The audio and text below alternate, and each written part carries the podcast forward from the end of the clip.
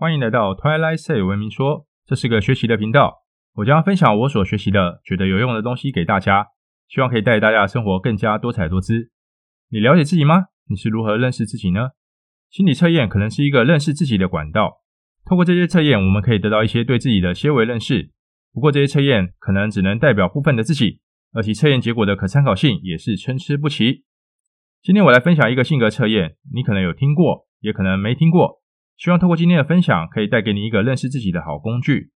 就像所有的心理测验或性格测验一样，要透过这些测验对一个人做出完全的解释，基本上是做不到的。为什么呢？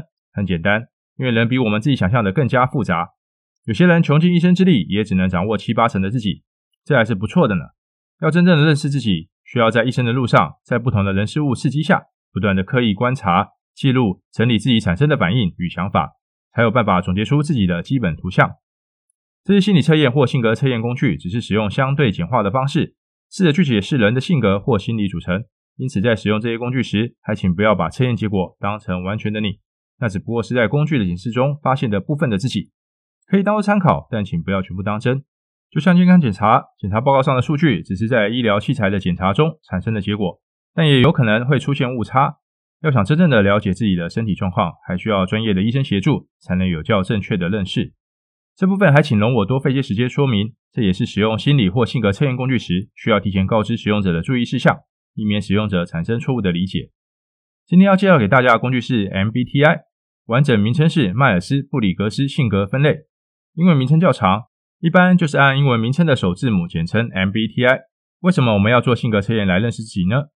身为一个从小成长在知识教育体制下的亚洲人而言，我们较少从小就开始接触性格测验。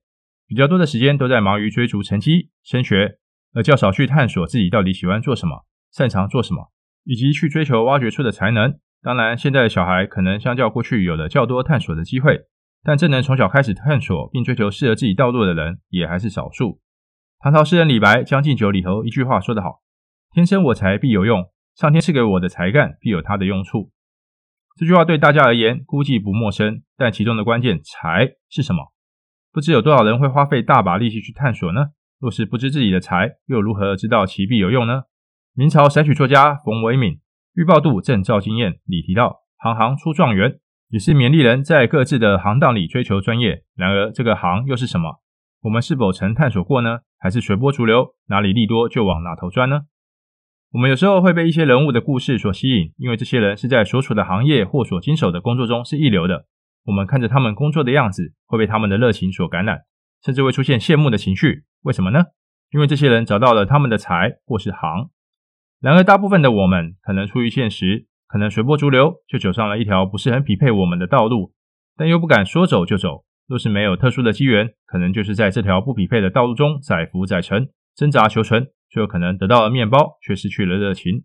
由此可见，认识自己，找出自己喜欢的、热爱的、擅长的，是何等重要的事。MBTI 是由一对母女心理学家凯撒琳·布里格斯和伊莎贝尔·迈尔斯依据荣格的心理类型一书研究而出。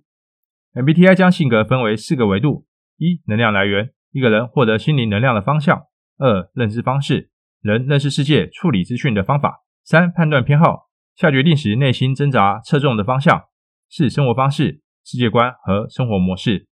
而每个维度又可区分为二个极端的取向：一、能量来源。外向型和内向型，二、认知方式，实感型和直觉型，三、判断偏好，思考型和情感型，四、生活方式，判断型和感知型。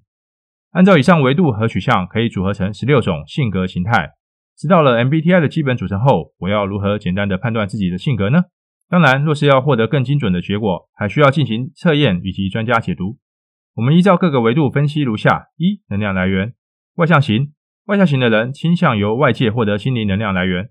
你若是外向型的人，你会更喜欢参与群体活动，较难一个人待着。每次参与聚会后，你会感到精力充沛。内向型，内向型的人倾向透过自身内心活动获得心灵能量。比起参与各样群体活动，你更喜欢一个人待着。就算长时间一个人，你也不会感到痛苦。孤独的时间是你充电的来源。二、认知方式，实感型，这类人喜欢透过五官认识看得见的世界及处理资讯。例如，看着眼前的树，你会更偏好观察眼前这棵树外在可看见的部分，如树叶、树干等；而较不会去探讨这棵树看不见的部分，如它是如何与土壤交互作用，或者这棵树的前世今生，以及它和周边其他生物的关系。直觉型，直觉型的人会更着眼在未来可能性与预感，从潜意识和事物间的关联认识世界。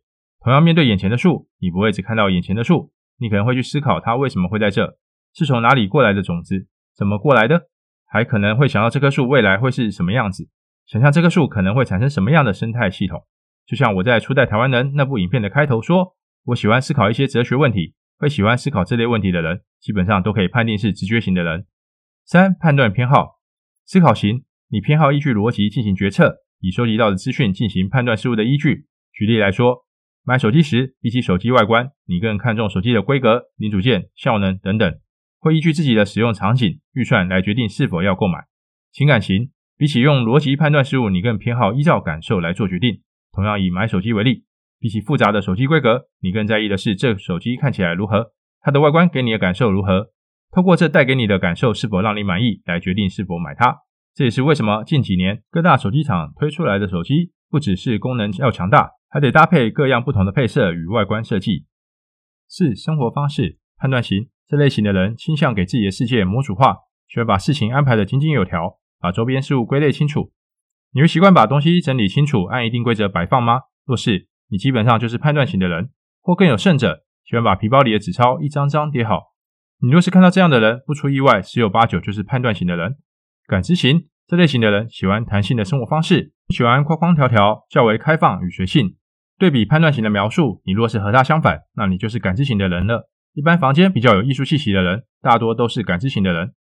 透过这四个维度各二个取向的判断后，你应该可以获得一组四个英文字母组成的性格形态，这就是你的 MBTI 测验结果。这时你就可以在网上找寻相关的性格描述，或者直接按刚刚的判断过程，对自己有较清晰的认识。就以我自己而言，我的性格形态是 INTJ，是属于偏好独处、喜欢探究事物背后关联性、较倾向用逻辑思考与决策，并喜欢把自己的生活安排得井井有条的人。虽然按照 MBTI 定义来说，我的性格应是如上述描述一样，但我真完全是这样吗？那可不一定了。有时我也会喜欢参与一些聚会，买东西时偶尔也会按当时心情来做决定等。这代表什么？MBTI 没有参考性吗？不是的。若是各位有机会上网进行测验，网上有不少免费资源可供使用。你会发现，测验完给出的报告，你的性格形态虽然能会给你四个英文字母，但会有一张图表显示你在各维度中各取向上的比重。例如，同样是内向型的人，有人可能几乎完全偏向内向型的极端位置。但也有人可能只是处在两者中间偏内向型的地方，那这二人的性格上就会有不一样的呈现了。介绍了 MBTI 的由来、定义和简单运用后，实际上 MBTI 可以用在哪里呢？认识自己是一定的，通过 MBTI 你就能找到生活中违和感产生的原因。